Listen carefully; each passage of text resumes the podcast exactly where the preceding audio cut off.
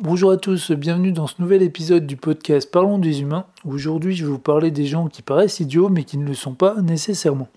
Et pour ce faire, je vais vous raconter l'histoire d'Arthur. Ça se passe dans les années 1900 en Allemagne et par la suite dans d'autres pays.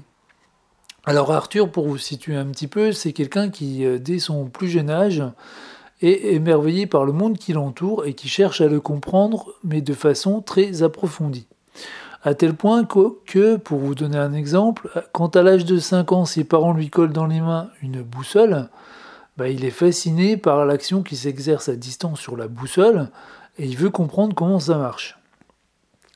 Donc petit à petit et naturellement, bah, il va s'intéresser euh, plus particulièrement aux sciences et en particulier donc aux maths et à la géométrie pour le côté résolution de problèmes. Euh, et puis c'est, mais c'est quelqu'un qui à l'école est considéré comme étourdi et mauvais élément. Et probablement, je dis probablement parce qu'à l'époque euh, c'est une notion qui n'existait pas, probablement qu'il était dyslexique. À l'âge de 11-12 ans, donc c'est quelqu'un qui a déjà une énorme maturité sur, euh, sur la vie en fait, beaucoup de recul.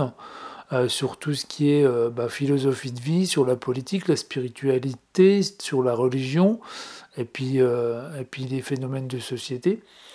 Et, euh, et donc c'est quelqu'un qui, pour son âge, est euh, plutôt très mûr.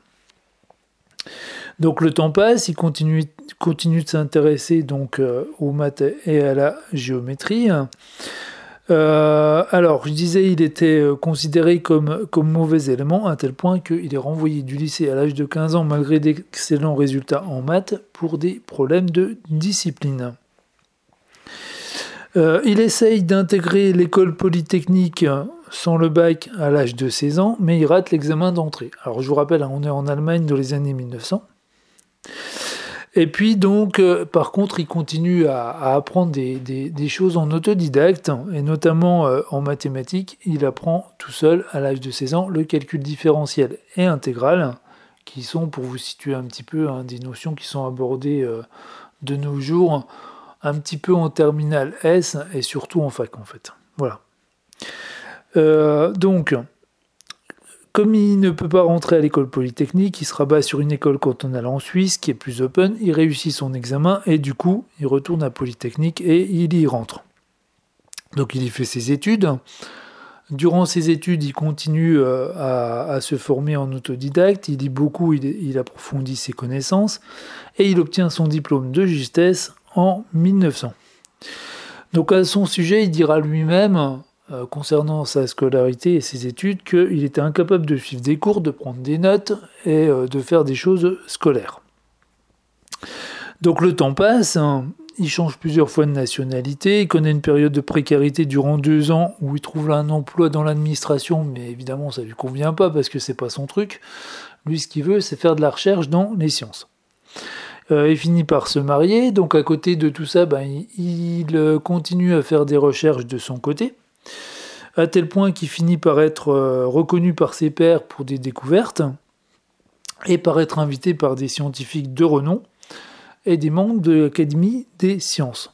À son tour, il devient connu de tous pour des théories qui vont affecter le monde entier dans les décennies qui ont suivi. Euh, durant la Seconde Guerre mondiale, il va s'installer aux États-Unis. Et puis mon histoire, elle est finie ici. Voilà. Alors, parlons un petit peu plus en détail de tout ça. Donc on a quelqu'un qui, euh, qui ben, paraît idiot, euh, paraît idiot à l'école, alors qu'en fait il n'y est pas du tout, puisqu'il se retrouve être un, un, grand chercheur connu du monde entier. Alors Peut-être que vous aurez euh, reconnu que derrière Arthur se cache euh, une partie euh, de la biographie de Albert Einstein dont je me suis inspiré, et inspiré seulement. Et parce qu'il se trouve que ben, dans, ces, domaines-là hein, de, la recherche et tout, il y a beaucoup de, de, scientifiques très connus qui ont des parcours comme ça qui sont complètement atypiques. Pourquoi? Parce que ben, c'est des gens qui pensent différemment, tout simplement. Et je vais y venir plus en détail après. Et j'ai choisi Einstein parmi, parmi d'autres, en fait, bah, pour la symbolique. C'est quelqu'un que tout le monde connaît, tout simplement. Tout le monde connaît E, e égale MC2, quoi. Euh, donc voilà. Et puis son histoire est quand même assez passionnante à ce brave homme. Donc voilà. Euh, tout ça pour dire que ben oui, des fois on est, on est face à des gens qui paraissent, euh, qui paraissent idiots, alors qu'en fait ils le sont pas du tout. C'est juste qu'ils pensent différemment, quoi. Et donc du coup, euh, ben voilà quoi. Donc si on se fie qu'aux apparences, on passe de nouveau à côté de quelque chose. Et, et on rejoint un des podcasts précédents où j'avais déjà dit la même chose. Et donc toujours se méfier des apparences évidemment et chercher à comprendre comment la personne fonctionne. Euh, alors à noter que si vous êtes reconnu dans cette histoire, ou si vous avez reconnu des gens de votre entourage, c'est possible, des gens qui fonctionnent différemment, qui des fois euh, vont vous sortir des choses qui vous paraissent stupides, alors que vous savez que bah non, ils sont pas stupides, que euh, dans certaines tâches ils peuvent exceller, mais de chez exceller ben peut-être que euh, ils font partie d'une catégorie de gens qu'on appelle maintenant des zèbres. Donc zèbre qui est un mot qui est rentré dans le dictionnaire pour ce sens-là depuis cette année. Et grâce à la, psychologue française Jeanne Siofagin.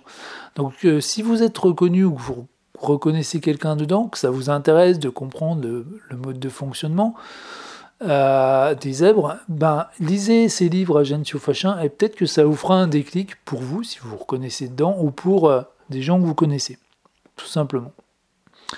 Donc à nouveau, hein, ben, méfiez-vous des apparences, parce que ben, c'est pas parce qu'on a l'air idiot qu'on l'est, hein, et réciproquement, hein, il y, a, des fois des...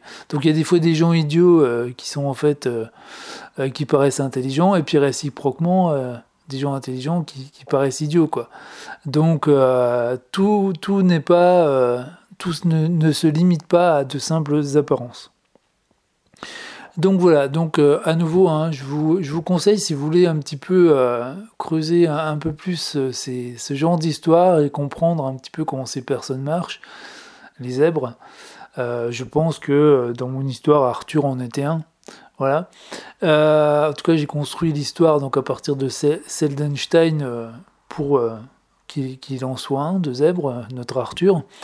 Donc, si ça vous intéresse, donc je vous dis, hein, lisez ces livres de, de Jeanne Fachin et, peut-être que vous y découvrirez des, choses intéressantes. Voilà. Je vous laisse sur ces bonnes paroles et puis il me reste à vous dire, ben, portez-vous bien, prenez bien soin de vous et de vos amis et des gens que vous aimez, puis n'hésitez pas à leur dire que vous les aimez, parce qu'on ne le fait jamais assez. À bientôt